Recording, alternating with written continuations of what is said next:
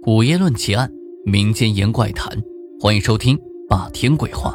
晚上好，我是孙霸天。今天呢，我们来闲聊一下民间所说的附身。建国初期啊，这民间常见一种鬼神附体，这些人称自己是某某神仙，以死者的灵魂的化身。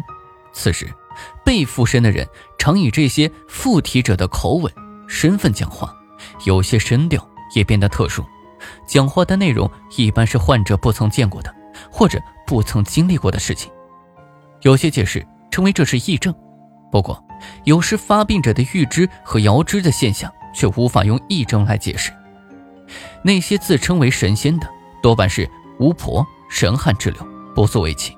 说过被不相干或者不认识的死者附体，那倒是有些邪乎了。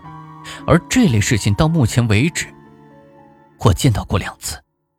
第一次是小时候在乡下的时候，一天，邻居家的大娘在家里吵闹不已，一时间很多人都去看热闹，我等小孩也自然不例外。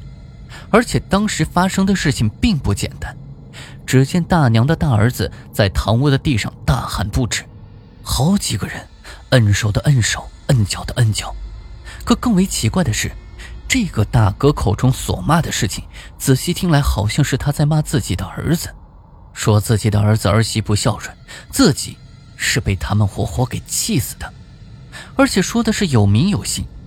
村里的老人就问：“这孩子今天去了哪些地方？”大娘就说：“孩子今天去看他大舅了，刚回来没多久。”于是赶紧派人去问情况。而那个大舅得知情况之后，竟然说出了让大家皆感到惊讶的一件事情：原来，他们村前几天刚去世了一位老人，而那个大哥说的，就是他们家的事儿，名字都对得上，应该是被那个逝去的老人给上了身。再后来，大家就用一根桃树桩子插在那个去世老人的坟地里，然后就没事了。而等那个大哥缓过来之后，他却不知道，刚才到底发生了什么。另一起这样的事情，是我在县城读高中时遇到过的。那天中午，在校外的小饭馆里吃着面条，突然就听到不远处有人大喊大叫，跑过去一看，一个三十来岁的女子头上系着一条白毛巾，大冬天里却穿着秋衣秋裤。而且还在大汗不已，而那个女子的嘴中却骂骂咧咧的，似乎也是在骂着不知道是哪个村子里的事情。这一次，他家人把他拉进了一家诊所，大夫拿着针管就往他胳膊上一扎，抽了点血，然后他就平静下来了。这两件事情的发生可能皆是偶然，然而这种事情发生的状况却令人称怪。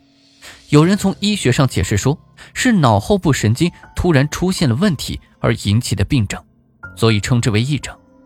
但是，从所谓发病者口中说出的那些与之不相干却真实发生在别处的事情，这又怎么解释呢？世上诸事无法解释，也无需解释，但是倾诉和控诉却无处不在，生前有，死后也会有。世间尚存时，对诸事的不满无处发泄，一忍再忍；等到生老病死之后，依然无处发泄。而在这阴间社会，孤魂野鬼大抵也不好混，偶尔也需要到阳间来发泄一下。而发泄的这些事情，无所谓，都是些诚信、孝顺和感恩。不管这是否是真实存在或真实发生，这些故事的根源，似乎是在告诫世人。人活一世，不诚信、不孝顺、不感恩，可能还会被百鬼缠身。那么，听友，你怎么看呢？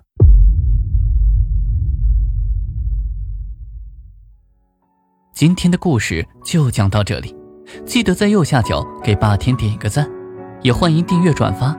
当然，霸天也期待能够看到你的评论。午夜论奇案。民间言怪谈，这里是霸天鬼话，我们下期见。